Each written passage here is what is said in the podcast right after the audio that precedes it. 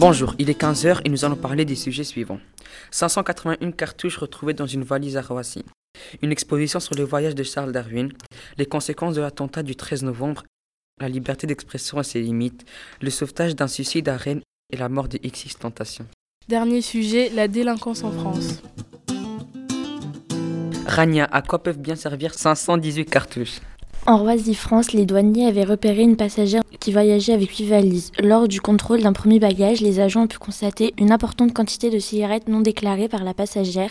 Elle a rapidement avoué la présence d'autres cartouches dans ses valises. Au total, 581 cartouches ont été trouvées d'une valeur marchande de plus de 46 400 euros. La passagère a affirmé avoir été approchée à l'aéroport par une personne voulant profiter de la franchise de bagages qu'elle n'avait pas pleinement utilisée. Selon son témoignage, elle devait remettre la marchandise à un complice qui l'attendait dans la zone d'arrivée de l'aéroport parisien.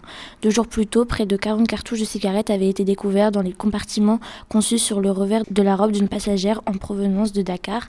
Les personnes venant d'un pays en dehors de l'Union européenne peuvent entrer en France avec une seule cartouche de cigarette. Si vous n'avez rien à faire ce week-end, n'hésitez pas à aller voir l'exposition sur le voyage de Charles Darwin.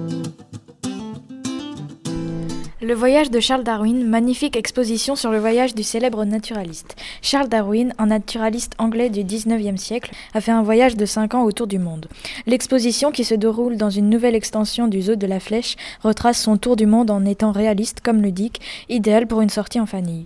Mais avant de plonger dans cette aventure, voici un petit résumé de son histoire. Le 21 décembre 1831, le voyage commence. Darwin, âgé de 22 ans, s'en va pour l'Amérique du Sud, où il effectue une grande partie de ses recherches. Il explorera aussi l'Australie et l'Afrique du Sud, parcourant les océans à bord du Beagle.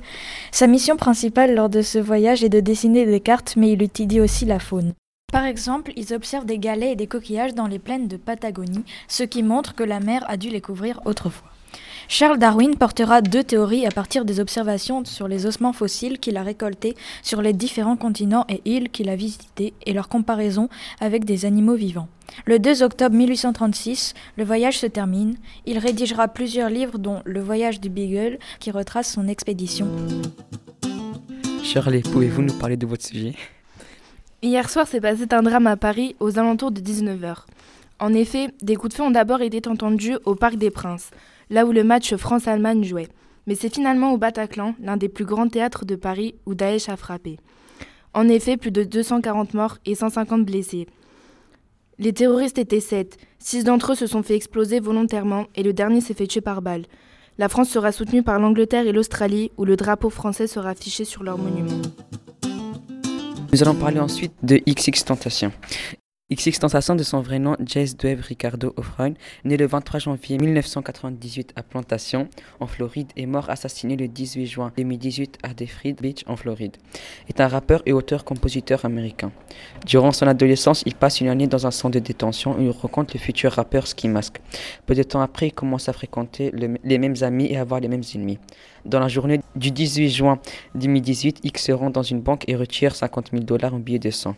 À 15h30, il arrive chez un vendeur de moto avec son ami pour effectuer des achats. Mais deux minutes plus tard, deux hommes sortent d'un SUV noir et suivent le jeune rappeur dans le magasin. Les deux hommes sortent du magasin pour déplacer leur véhicule vers la porte du parking. À 15h55, X de passer par cette porte avec son véhicule. Les hommes qui sont alors masqués et armés le menacent pour obtenir ses biens. Après avoir tenté de lutter, X se fait tirer dessus. Nous allons voir avec la liberté d'expression ses limites.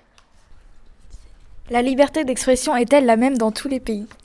La dictature ou régime autoritaire, Chine, Cuba, Iran, Corée du Nord, etc., le pouvoir décide et contrôle ce qui peut être dit ou écrit, ce qui dénonce le pouvoir ou des idées dont il interdit de parler risque la prison ou la mort.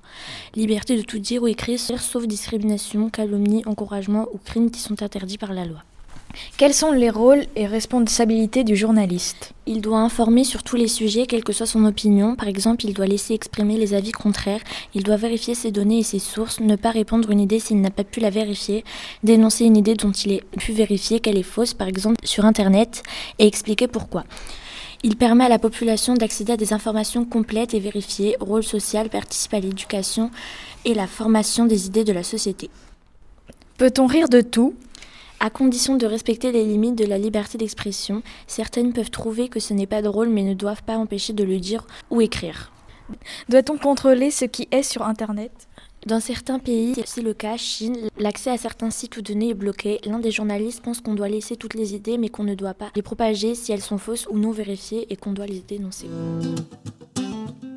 Rennes, un enfant de 13 ans sauve sa mère du suicide. Mercredi dernier, les policiers de la ville de Rennes ont évité un drame de justesse. Comme ils le relatent eux-mêmes sur leur page Facebook, les officiers ont été appelés par un adolescent de 13 ans, apeuré, qui leur signale que sa mère souhaiterait mettre fin à ses jours.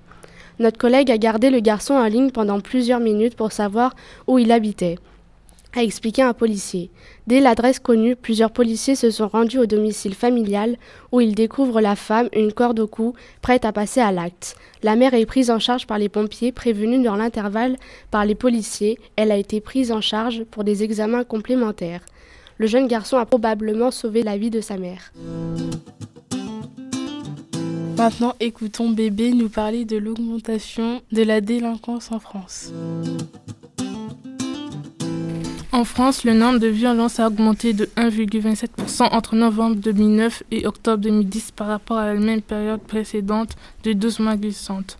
Selon l'Observatoire national de la délinquance et des réponses pénales qui, pour les actes de violence, se base uniquement sur les plaintes 462 350 000 personnes ont été victimes. Ce qui préoccupe le politique depuis toujours, c'est l'organisation en bande. Le ONDRP est un organisme chargé de rendre compte des évolutions de phénomènes délinquants et criminels en France.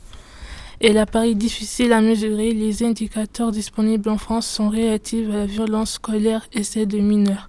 D'après le rapport 2010, il y a eu environ 12 000 mineurs impliqués dans des crimes et délits entre 2009 et 2010. La part des mineurs dans les actes de délinquance et de violence a augmenté sur 40 ans. C'est la fin de ce journal, merci de l'avoir suivi et au revoir.